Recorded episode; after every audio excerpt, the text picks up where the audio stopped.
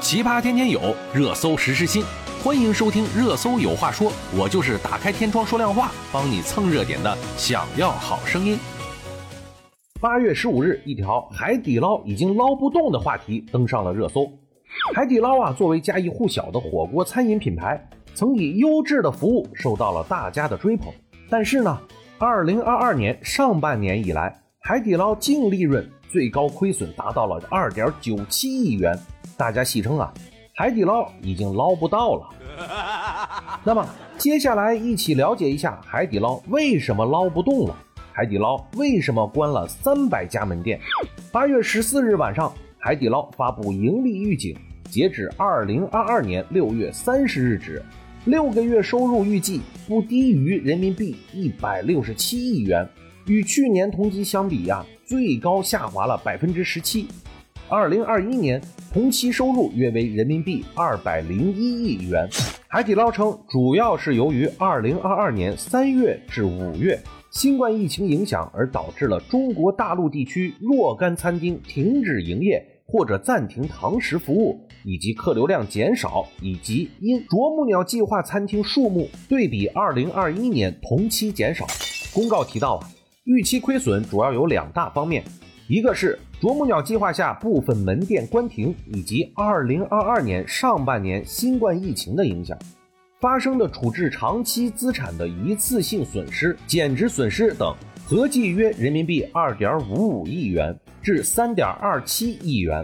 二是中国大陆地区二零二二年三月至五月新冠疫情反复，若干餐厅在一段时间内停止营业或者暂停堂食服务，但是呢，仍然有固定的开支及员工的成本产生。我太难了。八月十五日，人们为啥不爱吃海底捞了？登上了微博热搜的第二名。热搜话题下呀，不少网友表示，主要是贵。更有人直言，没有不爱吃。是最近变穷了。哎呦我去！也有网友提出，同质化严重，很看法。关停门店所带来的蝴蝶效应，正威胁着海底捞的盈利状况。所谓的啄木鸟计划，是海底捞面对困境于二零二一年十一月推出的收缩扩张战略，加强内部管理和经营计划。该计划由公司执行董事兼副首席执行官杨丽娟领导。啄木鸟计划计划的主要内容是什么呢？持续关注经营业绩不佳的门店，包括海外门店，并相应采取改善措施，重建并强化集团内部职能部门，恢复大区管理体系。在科学考核各部门的前提下，持续向员工传达企业文化及双手改变命运的价值观。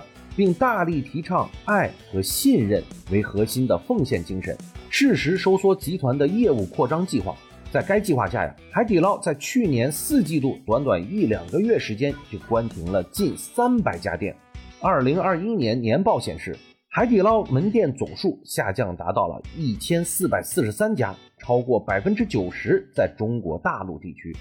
海底捞还表示，他们将密切关注市场状况，并调整商业策略及运作，以减少负面影响。也会实施积极措施，控制租金及其他运营成本，严谨地管理运营资金，并运用信贷融资和股本融资手段。确保现金流稳健和现金状况良好。如同网友所言呀，火锅赛道其实并不缺专业选手。随着市场逐渐细分，捞王和七星天等各具地方特色的火锅品牌也准备上市，投入资本的怀抱。对于海底捞而言，不仅面临着市场的竞争，更是受到资本市场和消费者的监督。资深连锁产业专家文志红指出，虽然海底捞之前的扩张节奏导致了近期的业绩不佳，但依旧是赛道的头部品牌。只要保持合理的门店扩张节奏和布局，依旧存在着发展的空间。同时啊，海底捞还具备一定的品牌影响力、消费者基础和产业生态链。未来呀，还需要在产品结构和商业模式等方面再做创新，以此来提高盈利能力。未来呀，海底捞还可以利用自身在资本市场的优势，合理开展相关并购业务，从而促进品牌持续成长。海底捞主打火锅类品牌的中式餐饮品牌，一度是极致服务体验和就餐体验的代名词。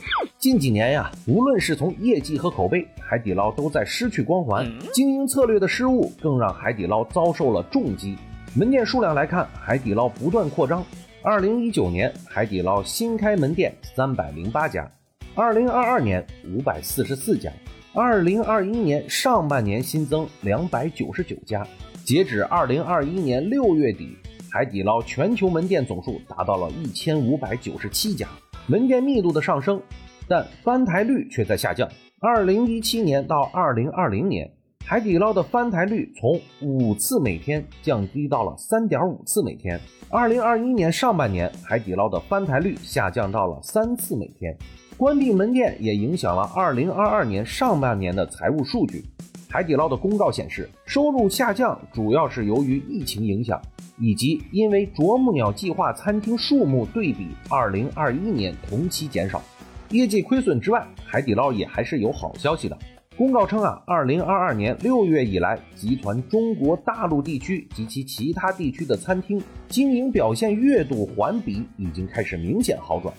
我们希望啊，整体的餐饮业也都能够兴旺起来，也都能够满足我们的肚子。